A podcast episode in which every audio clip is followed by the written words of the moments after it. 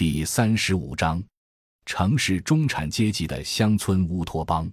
因为对城市人与人之间异化的关系、拥挤的环境、远离自然的空间等的不满，城市中产阶级向往能与自然亲密接触的农村环境，希望在农村中有一个亲密熟人社会的关系，并且有良好基础设施。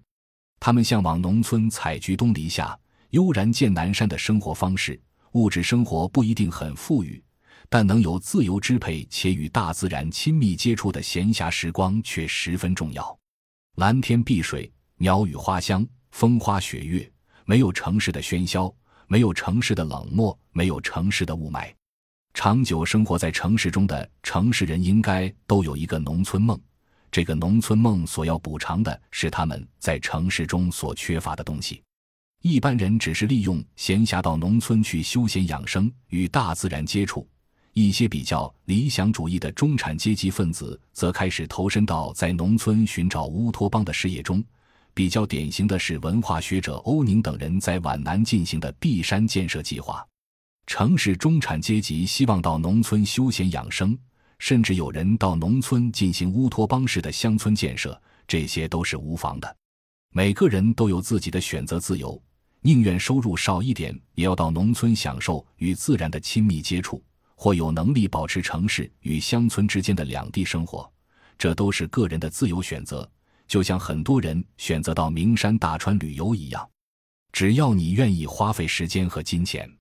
随着中国城市化的完成，整个中国社会经济发展到更高阶段，在城市的人就一定有更加强烈的看得见山、望得见水、记得住乡愁的乡村生活梦。且城市人有经济能力实现这样一个乡村生活梦，所有在城市生活的人都有机会去农村体验自然、享受生活。不过，当前中国仍处在快速城市化的阶段，中产阶级乡村生活梦看起来还有点昂贵，他们的乡村生活梦只能由自己支付成本，若支付不起，就只能成为他们的梦呓。当前国家财政资源还远未充足到要支持城市中产阶级乡村梦的地步。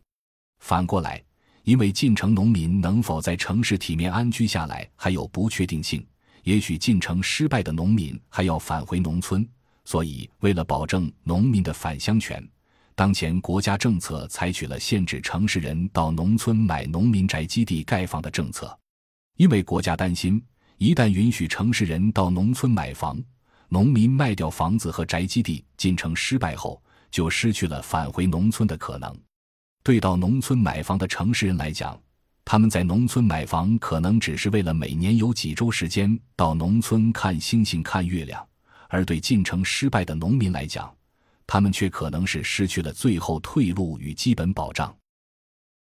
感谢您的收听，本集已经播讲完毕。喜欢请订阅专辑，关注主播。主页更多精彩内容等着你。